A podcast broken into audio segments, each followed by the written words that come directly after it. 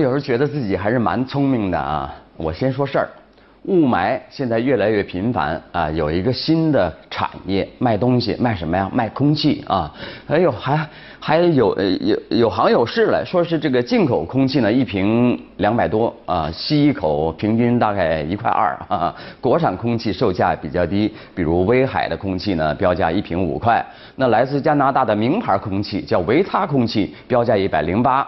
呃，七点二升一瓶，啊，来自新西兰的空气标价，哎呦，六百九十九啊，啊，折扣价啊，二百一十九，啊，可以用一百八十次吸一口空气，大概是一块二左右嘛，这么一算啊，呃，那个加拿大维他空气，呃，还有官方微微信呢，说了啊，二零一五年五月才面世的这个维他空气，经过不到八个月，销量就已经达到一万罐，呃，去年春节期间的日销量达到一百瓶。就这事儿啊，呃，说到我，呃，话说早在八年前啊，本老马就琢磨着做空气生意了啊。当时我还通过微博里通外国和一位在德国留学的化学博士讨论过此事啊，啊，还设想过好多品种了，哎，比方说马粪味儿的，比比方说森林味儿的，呃，斯堪的纳维亚半岛嘛，对不对？可惜呀，啊，没能动手实施啊，最后只落得个空谈啊。怎么说呢？所以说啊，一个穷鬼，穷鬼啊，和李嘉诚的区别呢，很有可能就是在都与不都之间，做与不做之间。教训呐，同志们啊！红通一号杨秀珠啊，外逃那么多年了，不也回来受审了吗？一看又回来成老太太喽，可怜了啊！啊，但是贪腐路上总有后来后来人啊，你随便一翻。新闻啊，这就是一串的案例。比方说，你看我随手一看嘛，你看安徽省教育厅原副厅长叫杨德林啊，龚德林、杨德林啊，副厅级干部涉嫌受贿一案已经开审了啊。检察院起诉书说了啊，他利用担任安徽省教育厅校产中心主任、计财处处长、副厅长等职务便利，你看他一直在升官，升官路上不忘贪腐，在申办院校啊。呃，院校升格、呃，工程投标、教育审计等方面为他人谋利，非法收受他人巨额财呃财物，呃，依法应当以受贿罪追究其刑事责任。你看这个受贿金额都都都没说了，现在害怕刺激人民群众，大概是啊。还有你看，广东省人民检察院啊，说广东的啊，依法对涉嫌受贿罪对广州市人民政府原副秘书长、广州市人民政府办公厅原党组成员。呃，广州教育城建设指挥部办公室原主任冯军，你听他这个头衔，你就知道他大概犯了什么错了啊？呃，正局级的干部决定逮捕啊，案件侦侦查工作正在进行中啊。还有你看河北啊，呃，对这个省卫生和计划生育委员会原党组成员、副主任朱慧斌严重违纪问题进行了立案审呃审查，经查这位啊违反政治纪律、违反呃对抗组织审查、违反中央八项规定精神。长期哎，好像还都是小事儿。呃，长期借用下属单位公车，违反组织纪律，不如实报告个人有关事项，违反廉洁纪律，非法占有下属单位公车，啊呃，挥霍浪费公共财产等等等等吧，啊，这种双开嘛，啊，对吧？啊，就组织要调查，对吧？呃，还有利用职务便利啊，为他人谋取利益并索取、收受财物问题，涉嫌犯罪了啊。怎么样？看完了这类新闻，是不是大家都好受一点呢？呃，我知道有有的人会说看了这些更难受啊，因为每一桩被审的案子背后都有挣钱的套路，叫利益链啊。人虽然抓了几个，但利益链还在那儿呢。你抓了这个，啊，自有后来人。比如说教育领域吧，哎，早就是贪污腐败的重灾区了啊。虽然也是抓了不少人。但那些又黑又粗的利益链不是还在那儿吗？越来越粗啊，有些还越来呃越黑啊。我就举个例子，简单的，好多人都有这遭遇啊。尽管教育当局啊是三令五申禁止补课，但有用吗？学校里不补，在校外补啊。而且现在的校外的这个辅导机构是越来越猖狂，有没有？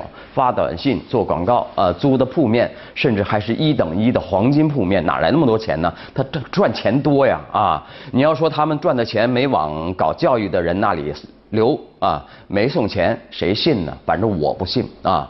我就看你猖狂，看你跳啊！如此教育产业，总有被清算的那一天，等着吧。啊看电视，呃，人人比较少了，都去关注视频了。视频上有很多内容，比方说那河北衡水那个幼儿园那个保育员，那么虐待人家孩子，这这这是什么仇什么怨呢？对不对？太恨人了啊！现在这个幼儿园呢已经停业整顿，涉事的三名保育员已经被警方行政拘留。我们看《京华时报》有篇评论，真正的问题是保育员没把虐童当回事儿。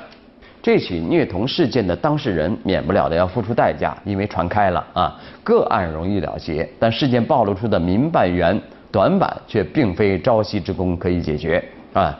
幼儿教师学历低、持证率低、呃素质低，已是不少县乡民办幼儿园的标配。呃，调查显示，近年来的虐童事件呢，几乎都发生在民办园啊。持证当然不代表素质高，更不代表不会虐童，但是不持证却连从事幼教的资格都不具备啊。呃，这位强调持证啊，持证能管呃管管管好一切吗？啊，呃，巴拉巴拉说了很多啊，其实都是正确的废话啊。在不少民办园呢，随便招一些亲戚邻居就能上岗。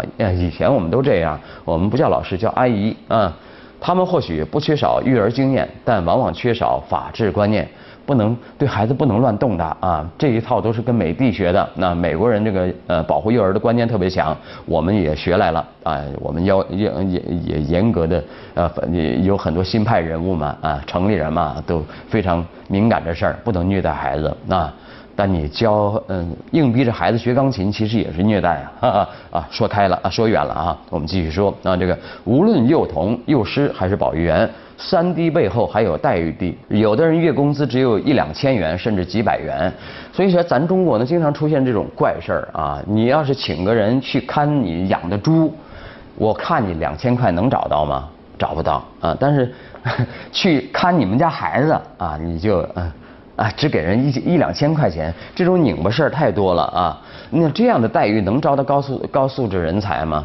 一方面，幼儿园缺口大啊，适龄儿童无缘可上；另外一方面，民办幼儿园鱼龙混杂，招不到合格的幼师和保育员，这恐怕才是虐童事件频发的一个主要原因。啊，所以说啊，从提高幼师和保育员待遇入手，全面提升素质、规范言行，这是减少幼童呃虐童事件的频发的呃抓手，也是让孩子享受良好学前教育的根本出路啊！啊，有时候评论作者讨人厌，就是什么话都让他说齐了哈。好，再来看。呃，产权，产权，产权啊，重要的事事情呢，可以说无数遍啊。这个，呃，这个本周最振奋人心的就是中共中央啊承认啊，不是承认，是这个有个文件嘛，产权嘛，关键关键词是产权嘛，保护产权嘛，对吧？对外公布了啊，这是我们国家首次以中央名义出台产权保护的顶层设计啊，啊，解决了很多困惑呀。很多人说，哎呀，真好啊，我心中快垒终于落了地啊。我们来看《中国青年报》的一篇评论：诚信缺失与产权虚置不无关系。什么意思呢？大家都知道诚信缺失原因何在呢？跟产权虚置有关系啊。分析一下，我们可以把产权看作实质，也可以看作虚质啊。那经济经济领域的产权、企业产权、财产权是实质；政治领域的产权是虚指啊，是一种借喻啊。现代政治强调主权在民。政府的一切权利来自呃于他治下的那个群体人民的授权与认可。换言之，若把国家比作一个公司，人民是公司的股东，而治国者不过是受人民这个股东之托管理公司，真是这样吗？说的好好哦啊！那经理作为打工者啊，尽管是高级打工者啊，在公司业务经营中呢，可以有创新有发挥，但不能违背我们股东的意志和利益啊！权为民所赋，权为民所用嘛啊，表达的也是这层意思。啊，那政府的执政权力只能来自于人民群众，怎么还说呀？政府的执政权力只能来自于人民群众的授权，只能用来为人民谋福利啊。产权是信任的载体啊，无恒产者无恒心啊，自然也就不会有诚信。呃，企业不是我的，我凭什么对他负责呀？电视台不是我的，我凭什么对他负责呀？我从来没说过这话，我听到有人说这话啊。因此呢，只要能赚钱啊，经营者的利润能最大化啊，手段是可以不问的啊。呃，大不了打一枪换个地方。也就是说呀，没有产权，企业经营者不会有动力和耐心去经营品牌，对消费者负责啊。因为品牌和信誉的积累，说到底是为了长期发展。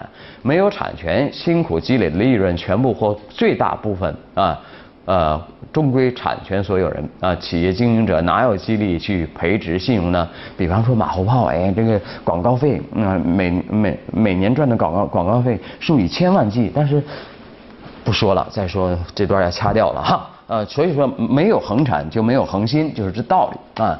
有人也许会说了，有产权也不见得会有诚信的，民民办企业啊，有的也不像话，对不对啊？呃，这个怎么解释呢？啊？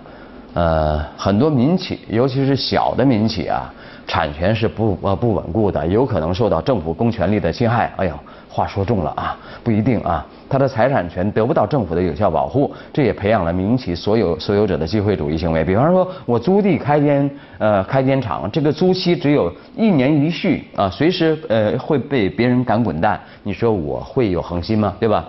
啊，国企呢？也会面临产权须知的问题。你问国企是谁的？国家的？别废话，到底是谁的？经常会这样啊，你不知道这国企是谁的啊？它是国家的，很虚啊，呃，归全民所有，但能有我一份吗？哈，难说啊。